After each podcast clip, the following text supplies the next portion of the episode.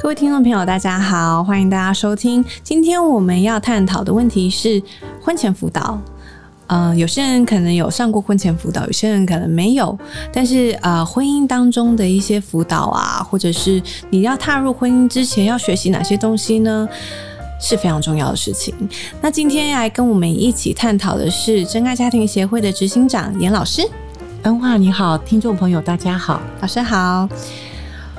我跟我先生呢，在结婚之前有上婚前辅导，那比较像是呃交友恋爱的一个课程。然后在那个课程当中，他就是有提到说，嗯，你要怎么样去认识对方，然后怎么样认识自己。我觉得认识自己这一块，好像我记得占蛮大的一个篇幅，是这样子。想请问一下老师，就是嗯，在。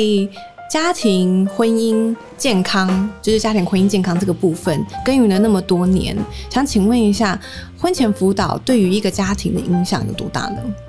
呃，我先澄清一下，恩化，你刚刚讲的有两个不同的观念。是，其实婚前辅导之前是婚前教育，嗯，好，交友恋爱是属于婚前教育的部分。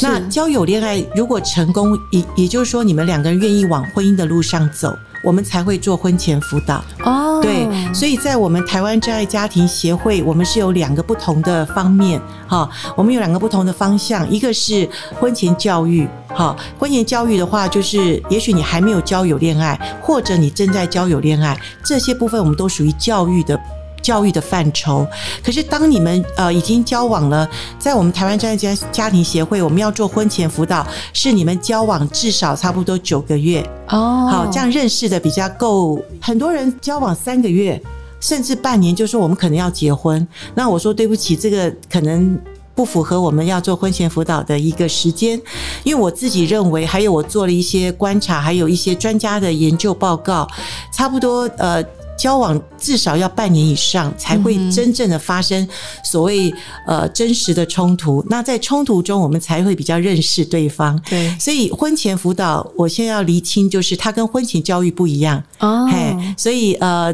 在真正你们两个要往婚姻的路上走，我们才会觉得你来做婚前辅导比较好哦。这样我想起来了，就是我们那个时候大家一起上课的那个是婚前教育，对。然后后来呃，我们的牧师就是我们的呃辅导，他们就是比较像是一对一的这样跟我们做的，那个是婚前辅导，是是。所以它有分就是大家一起上的课程，对，就是有一个比较大家可以去认识自己，借由课程去认识自己，或是去了解对方的一些过程，然后再是一对一是确认哎。你们交往了半年，或甚至更久，对，就是九个月之后，对，然后的确有想要继续走下去的，或是往婚姻的那个路上去迈向前进的话，那就来做婚前辅导。对，对，婚前辅导很重要，因为呃，像我做了蛮久、蛮多的，我大概其实可以预估他们婚姻的状况。哎，如果我们已经做了看了蛮多对，然后呃，当然在我们协会里面做的时候，我们也很真实，因为。他们也花了代价来做婚前辅导，我们也愿意很真实的跟他们探讨你们可能婚姻会遇到的问题，还有就是呃，如果你们真的想要结婚，我们是会建议你们怎么样，或者甚至我们会觉得说你们可能要再交往久一点再结婚，那这些我们都会跟对方就是愿意来学习的呃婚前辅导者来谈，我相信对他们都有帮助。对，所以婚前辅导其实婚姻专家。做过研究，有做过婚前辅导跟没有做过婚前辅导，他们的离婚率差两到三倍，差这么多。外国的婚姻专家有做过这样的研究，好像是差很多，两三倍差很多。有有哇，因为我自己就是在呃，我们是有有做婚前教育，有做婚前辅导，然后我们去结婚的时候，其实政府他就会给你一个小手册。然后就这样子，政府 对，但但是我们刚刚讲的那些教育、那些呃辅导那些课程，都是我们自己额外可能在我们教会啊。对。但是除了教会之外，也有很多机构，就有做呃相对的服务。但其实政府的话，它就是给你。一个手册，对，叫婚姻手册。我记得很可惜哈，薄薄的一本来讲，就像你怀孕一样，给你一个怀孕的那个 那个妈妈妈妈手册这样子。可是要做妈妈好不容易哈。对，然后小孩生出来给你一个小孩手册、儿童手册，对对，差不多这样子。对，那我记得好像有打来，我也问一次，说，哎，那个就是婚姻怎么样？还 OK 吗？这样子。那其实他们也。也不会跟你聊太多，对，也不会跟你聊太深。但是等到你踏入婚姻之后，你才发现，哇，这真的是一个一门学问啊！就是不论是从就是在呃自己认知上面、身份上面的一个改变，对，然后你要做哪些事情，然后甚至就是呃钱要怎么花，对，然后还有。呃，双方的一个态度要怎么样去应对？然后有一些人就是婆家的部分，可能也要去相处；然后娘家的部分，先生那边要去相处等等。然后再就是怀孕，人家小孩要生出来了，我，很忙哎。但是其实我们反观我们的教科书，从我们幼稚园起好了，从幼稚园起，然后一直到大学。其实没有讲到什么家庭，或是成为妻子，或是丈夫应该要有的责任是哪一些？说不定哦，我们在幼稚园的时候可能还学比较多，就有关乎哎爸爸妈妈这件事情。可是其实，在我们的一个求学过程当中，这么重要的事情，其实并没有在我们的教育当中有被学习到。真的，我们都在学工作的技能，是。可是工作，我常常跟我的孩子讲，你工作可以换。可是你婚姻绝对不能换另外一半，对对，所以那这么重要，而且是一生的事情，终身大事。我们讲终身大事，可是学校没有教，那我们的父母可能也没有那个知道怎么去引导孩子的这个这个观念，或者社会的氛围也没有把我们的婚姻带向更好的一个境界。所以，我觉得这终身大事还真的。需要刻意的去学习，是真的是这样子。所以我就觉得说，如果说这我自己的想象，这我自己的想象，如果说今天就是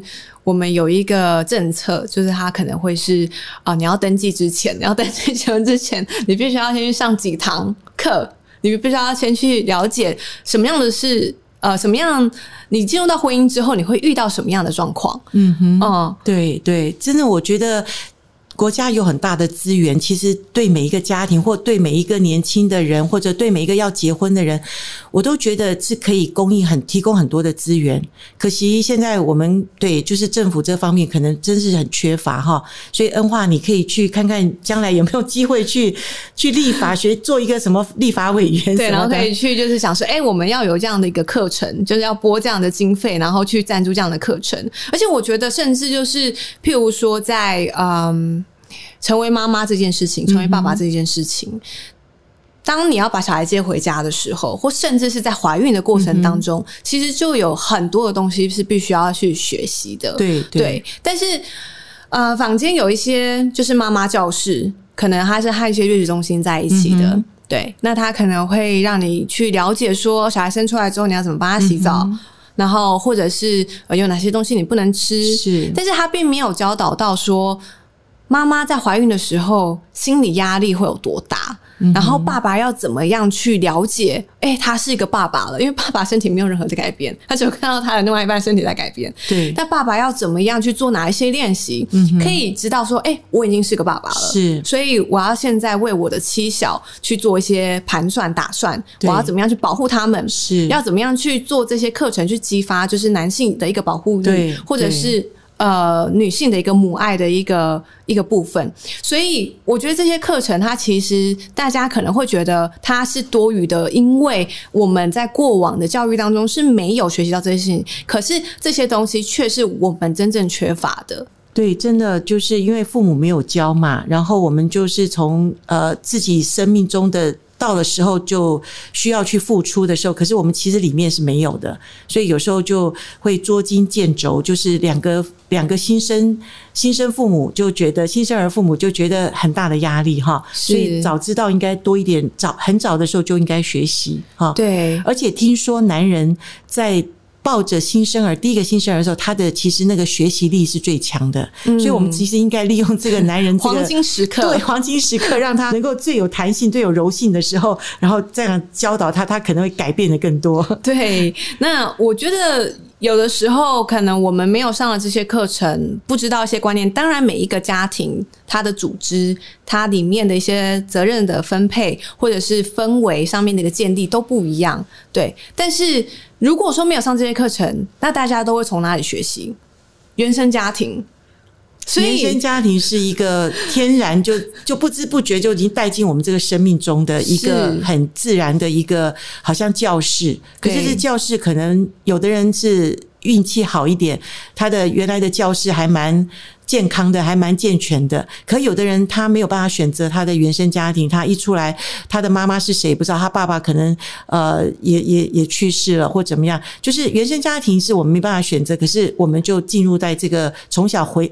成长的过程中，然后到了我们婚姻进入的时候，我们也带着原生家庭进入这个婚姻里，然后你又生了下一代，对，你会不知不觉在一直在复制你的原生家庭的。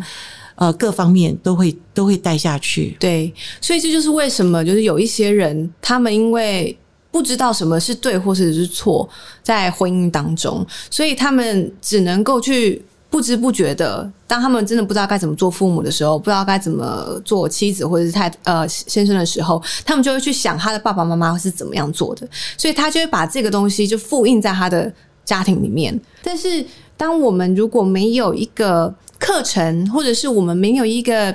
呃认知，知道说在家庭当中有哪一些东西，哎，我们是可以保留的。原生家庭当中有哪些东西，我觉得是好的，可以保留；有哪一些东西，我觉得或许我可以做一些改变的。其实我们现在坊间上，像真爱这边也好，或者是许许多多的教会也好，或是有一些许许多多基金会也好，其实大家都是尽力的去呃耕耘在家庭健康这一块。但是如果说家庭健康这一块能够变成是一个国家大事，虽然讲到国家大事或或许有点大一点，但是如果说它是政府。可以很 focus 或者是很在意的某一个事情的时候，它或许会带来这个国家有很大的不同。人民幸福度比较高的那些国家，他们在呃他们的政府在就是人民的家庭的健康这件事情上面是投资非常非常多的心力，对他们可能。他们投资的方式并不是说哦，呃，就是让一些中小企业或是一些大企业来去买单这个部分，他们是真的是政府他们自己去为人民买单，然后在这一块深耕的非常的深，然后让他们的人民在这个部分家庭教育或是家庭照顾这一块有一个后盾，所以虽然短期内你是看不到就是立即的成效啦，它当然是比起一些其他的证件来讲，它的成效是相对的需要。更多的时间去呃让它发酵。可是想想看，如果说每一个人，我们每一个人都是受到我们的原生家庭的影响，对不对？但是如果说我们的原生家庭它是很健全、很完整的时候，当这些小苗就是起来了，过了十几二十年，他们会茁壮成为就是不管是身心灵上面都是强壮的成人的时候，其实会对于国家上面有很大的一个帮助。家庭的这一块确实是需要被重视的。我觉得它是不仅仅是。呃，仅限于在政府这一块，包含媒体，包含整个就是社会的氛围，我觉得它都是要有这样一气呵成，或甚至是慢慢的去培养，才会让人民有这样的一个更多的人有这样的一个想法，认为说，哦，我的确是需要去学习，并且去了解婚姻它到底是什么样的一个功课，所以他们，我觉得这样子。大家在有这样的一个自觉性的时候，他们再去上这些课程的时候，就会更知道说他们自己缺乏的一些点是什么。有我，我发现现在越来越多像。啊，年轻的二三十岁的这些孩子们啦，我这样讲，我都讲他们是孩子，因为我自己的孩子也都最大的也都三十岁了，所以我的意思是说，这么那些年轻的孩子，他们也慢慢有觉察了，他们也知道父母也许不能帮助他们在这一块有一些得到一些好的。呃，一些教育，他们也会向对外去寻求帮助。我觉得有现在有越来越好，而且像恩化你这个这么好的节目，我相信也是有很多人也都在涉涉略。所以，我我想这个一点一滴的吧，一点一滴都会把呃，就是点滴穿石吧，哈，就是慢慢的。看看这个会不会有些改变？是。那我想请教一下老师，就是呃，我们刚刚提到的，就是婚前辅导，它的课程当中，就是会让大家知道说，譬如说，呃，婚姻是什么样子之外，呃，在婚前辅导当中，还有哪一些的细节，呃，是可以让我们听众知道？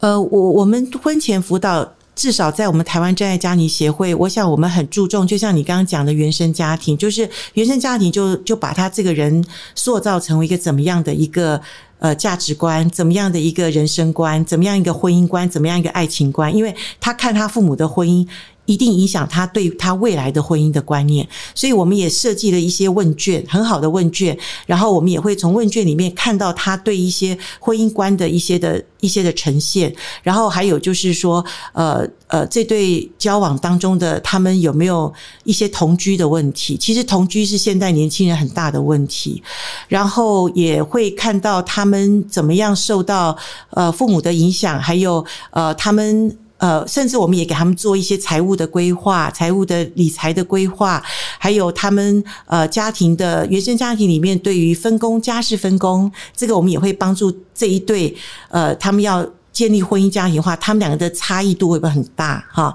那也当然看到就是说，呃，也问到他们，也可以看到他们跟他们原生家庭的关系，因为一个人从我们的理论基础来说，一个人如果跟他的原生家庭过于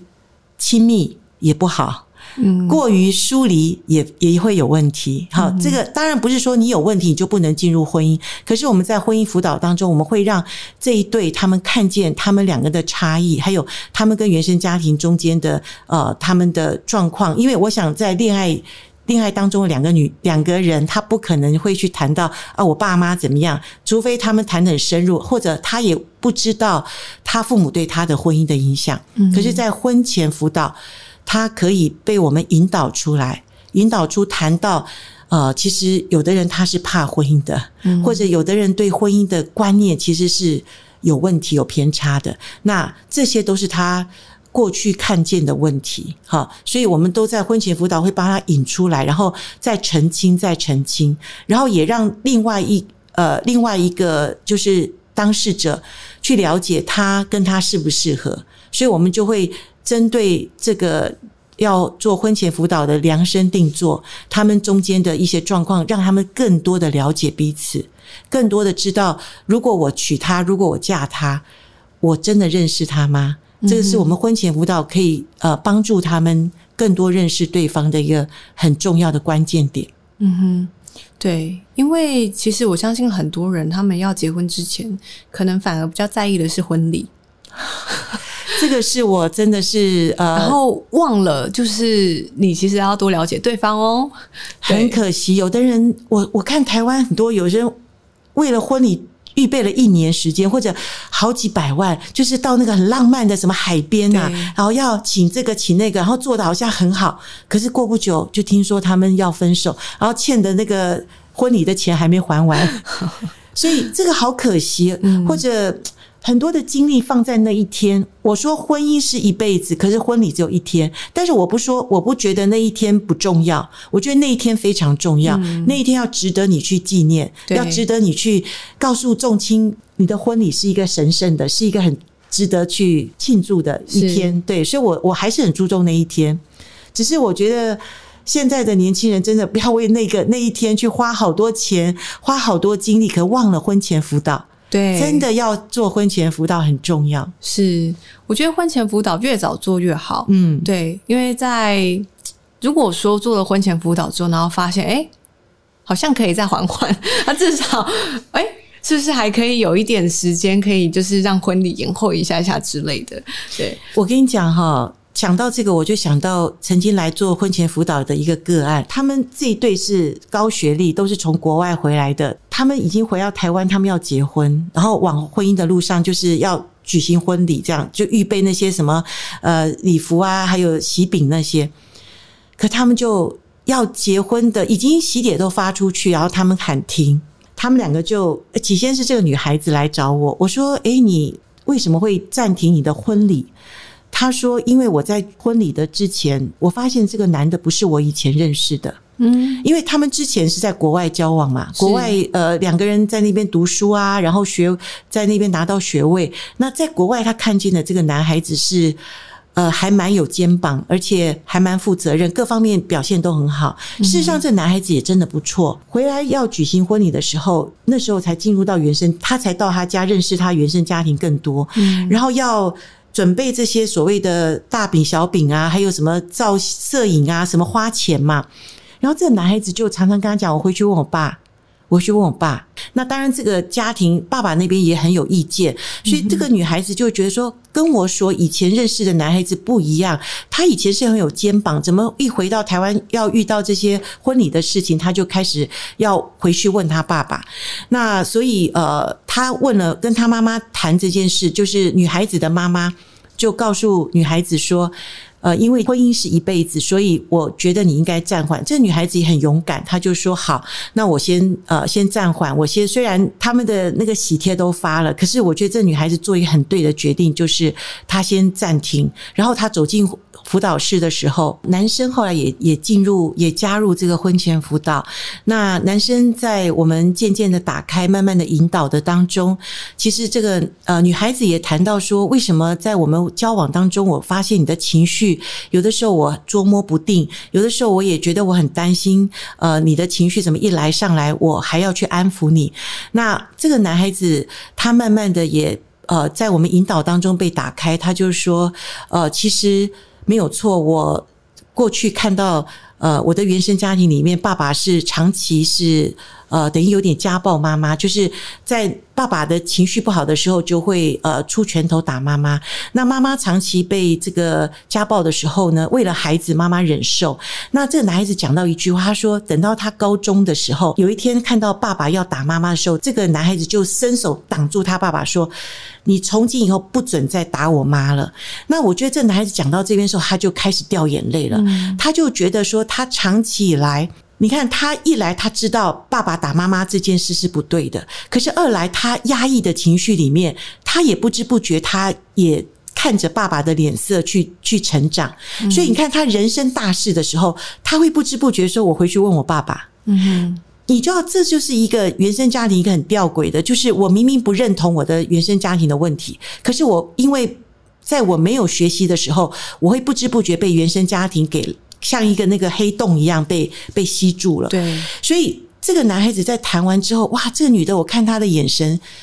哇，她开始有一点同情也好，或同理也好，就是对着这个男孩子，她多多少有点了解哈。那这个男孩子也承认。他某些情绪或者某些问题是真的有问题，那我觉得他们很棒的是，呃，他们也都呃在婚前辅导愿意打开。你说这个如果不进入婚前辅导，这永远是一个迷思，或者永远是一个迷宫嘛？对，我觉得是很棒哎，对，因为这样可以避免蛮多的问题。就即便他们如果继续交往下去，然后进入到婚姻的，他们其实对彼此的了解是很。是有的，对，这打开了很大的一个面向。是，对。那我想请问一下老师，就是有些状况是婚后辅导，就是可能呃进入了婚姻，然后有遇到一些难题，或有遇到遇到一些困难的时候，那婚后辅导这一块的话，主要都是哪一些内容呢？呃，其实真的，我觉得婚姻是一条很长远的路，就是你看，结婚前十年可能会为的柴米油盐。为了亲子教育，我我大概分类一下，就是婚姻的年龄不一样，他所面对的问题不一样，所以你婚前辅导就不婚姻辅导，婚姻辅导就会面对不同的议题。那呃，像我有一对，他们是我做之前做过婚前辅导，然后他们。进入婚姻之后，可能第四年、第五年，有一天他跟我讲：“老师，你再不救我，我们的婚姻可能要触礁了。”嗯，然后我就请他们进入婚，就是进入我们协会。就他们的问题，真的就是这个先生是一个工程师，他其实有他的另外一个兴趣，其实他对摄影有兴趣。可是那个时候，因为公司呃在裁员当中，这个先生也会有压力，所以呃他们有两个孩子，然后先生就很想转行。好，那太太就觉得说，我们现在经济上那么那么紧，然后有两个孩子，然后你是越想转行，你都不想家庭的经济问题。然后可是男生就说：“我这么辛苦的工作，我难道找我一个有兴趣的工作，然后我依然会养家，难道不行吗？”所以他们婚姻在这个，我觉得就是前面十年大概都是为了柴米油盐跟亲子教育的观念会有一些冲突。嗯哼。那最近有一对，譬如说结婚了十五年到二十年中间，十五年左右，其实也是婚姻一个一个很重要。的门槛哈，因为呃，一般来说，孩子也慢慢够大了，他们过去婚姻状况也都差不多了解彼此的问题。可是，如果在这个十五年当中，他们的他们的沟通有问题，其实他们已经觉得他们已经渐行渐远，已经像是住在同一个屋檐下的室友了。好，事实上，这对夫妻也是室友的关系，就是呃，他们刚开始来谈的时候，呃，谈他们都觉得已经很冷漠。彼此指责对方都很冷漠，我我后来发现冷漠还一个人还造不造成不了的是两个人都冷漠，然后冷漠到一个地步，我后来就越来越引导他们，我就发现他们两个没有睡在同一个床上，好，那你知道婚姻里面其实都是，呃，不是我想要婚姻走到这么的冷漠，是。没有睡在同一间同一张床上的夫妻，其实不管你早期是为了孩子，为了什么什么工作，或者为了对方打呼，我就是不想跟他睡同一床上。小心这个东西都是杀手。我想一个题外话，刚刚突然间讲到，就是睡在一起这件事情。其实我觉得睡在一起这件事情是夫妻的专利嘛。然后我觉得睡在一起，它其实是一件很浪漫的事，因为它是夫妻的专利，所以就是就是。因为睡人在睡觉的时候，他是毫无防备的。然后他之所以会产生一个亲密感，是因为你在毫无防备的时候，你旁边的那个人，他一定会是你最亲密的人。所以我觉得睡在一起这件事情，它很像无意之间、无形之间，它会让两个人的亲密感加深。对，然后又又是否就是夫妻专有的？我觉得这是一个。很甜蜜的事情，可是你看，有些不懂的孩子，婚前的同居，呃，婚姻专家已经做过研究，婚前真是同居对婚姻是不好。那你现在先停，呃，保守彼此的那种尊重对方的一种关系，因为如果婚前都已经呃很习惯住在一起，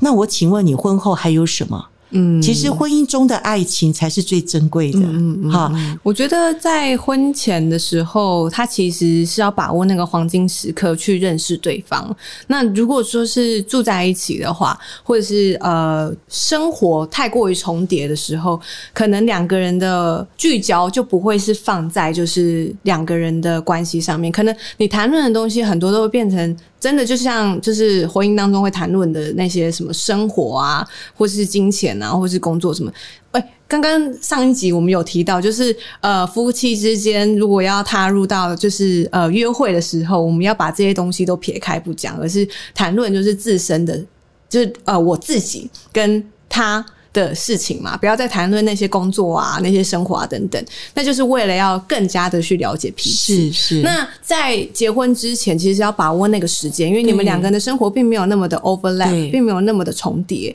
所以就要更知道说，哎，要怎么样去呃把握这个时间，然后跟对方有一个时间去相处。而且我觉得也要去珍惜，就是两个人之间生活当中还有一些。自己的空间的那段时间，对对对，就是保有自己的空间，保有自己的生活的一面，然后趁在结婚之前或在交往的时候，也要在利用那段时间去沉淀自己，去了解自己，然后再这样交往。我觉得这是一件很重要的事情。我觉得交往并不是说我今天我孤单，我找一个伴。交往它是一个。Preparation，它是一个准备期，是让你跟这一个人有这样的一段时间，去好好认识彼此，去搞清楚说我究竟是谁，嗯哼，我需要什么，是我是什么样的一个人，以及对方是什么样的一个人。对，它其实是这样的一个过程。对，其实你知道，婚姻或者婚前没那么难，就是他在一个漆黑的一个房间，两个人都在那边跳一支舞。可是那支舞就是两个人都不知不觉踩到对方，或者两个人都会掉到一个洞里面。对，可是我下次知道这个很要紧，可是又又掉下去，就重蹈覆辙，一直不断的发生。辅导是有经验的辅导，有专业的辅导，会帮助你去打开灯，看见你的问题在哪里。婚姻当中就是这样，婚姻当中也是，你不要想，我们都结了婚了，我们应该都都了解了。可是我们两个就是因为都不了解，或者都不知道，我们两个原来很需要一个光。需要一个打开灯来看，那就是所以这个是辅导很重要的一个概念。其实我觉得婚后，我们我们回到婚后辅导这一块，就是其实啊，就是呃结婚之后，很多时候也是需要就是呃三不五时要有一个第三方的人，然后来去检视一下婚姻当中的一些沟通上面的摩擦，因为其实即便进入到婚姻了，很多的时候还是会有意见相。冲突的时刻，呃，我觉得夫妻在沟通的时候，很容易会陷入到一个循环，就是想要说服对方。嗯哼，我觉得想要说服你，然后你就是要来 agree，呃，来同意我的想法。对，然后对方也是有这样的想法。当呃两个人的沟通是出现要一直不断的去说服对方，让对方来去同意对方呃自己的想法的时候，这个时候如果是有个第三方的角色去协调这件事情的时候，他反而会让整件事情顺畅，而且会呃。少很多的争吵，对，所以婚后辅导也很重要。是当局者迷嘛？是。好，旁观者清，而且旁观者这个旁观者还要非常中立，非常有有经验，而且要有经验，对，经验重要，而且非常看得出他们的问题在哪里，然后帮他们，不是教导他们，是帮助他们看见原来自己的问题在哪，不是你指的对方，然后就像圣经说的，不是看见对方眼中的刺。没有看见自己眼中的良木，对，其实自己眼中的问题才大，对。可是常常觉得都是你来刺我，造成我的困扰，造成我的不开心。对，其实当你自己把自己的问题先放下来的时候，你就会看清楚，原来呃对方还蛮可爱的，也是自己的问题造成对方不可爱吧。有的时候婚姻的这种辅导，就会发现，哎，两个人调和一下还蛮好的。对，有时候也会发现，哎，原来对方会有这个想法，只是因为他想要讨拍。嗯，或者他想要讨爱，是，或是他觉得，哎，你的这样的行为，他觉得你不爱我，这样子，他没有讲出来，对，或者真的就是有一些男人，真的，我觉得男女大不同啦，或者男人的思维就这样，当你当我不知道怎么办的时候，我就逃嘛，因为男人就是这样的，人家说男人是一个什么，是一个是一个那个核，就是那个蚌壳的那个，好，当他害怕的时候，他就。他就闭起来了，他就盖下来。对，可是女人就是那个敲，很想把那个蚌壳给敲开。嗯，所以一追一逃就会容易造成，就是说他不爱我，然后他好唠叨，然后就一直循环嘛。可是婚姻辅导就是，我觉得我也不知道做了什么，但是他们就能够被被开启。就是我记得一个先生告诉我，他说：“原来我是方形的。”原来我他也是圆形的，可是当我们做完婚婚后辅导的时候，我发现方形跟圆形两个要在一起的时候，就需要两个都去变化，都需要改变，都需要调整，然后才能够合在一起。有的时候，你知道辅导很难的是，我们明明跟他讲了，他说那是你的，那是你讲的，我不想做。那你就我跟你讲，连上帝都没办法，嗯，因为我们都有自由意志嘛，嗯对不对？哈，所以如果你愿意学习，其实都有方法，嗯，而且是有办法让你两个相差那么大的，慢慢慢慢调调和他们的距离。一样是提醒，就是大家，就是呃，如果说你想要踏入婚姻，或者准备要踏入婚姻。或者是对婚姻有兴趣，或者是正在交往的，那你们真的是可以上上我们的婚前辅导，然后可以上就是台湾真爱家庭台湾真爱家庭协会的官网这边可以去报名跟看一下，就是相关的资讯。那相对的，如果说在婚姻当中，嗯，觉得跟另外一半的沟通上面需要有。人，或者是想要更多的学习，在婚姻当中的一些相处，那当然就是可以一样去到我们的台湾真爱家庭协会的官网上面去看有关乎就是婚后辅导、婚姻辅导的这一块，那就会有辅导来做，就是家庭上面的一个帮助这样子。那今天非常感谢大家的收听，那也希望大家就是在婚姻当中或是在交往过程当中有任何问题的时候，记得不要就是忙着彼此不断的争论，而是要是对适时的找到对的方式来去解决问题。那感谢大家收听，我们下次见，拜拜，拜拜。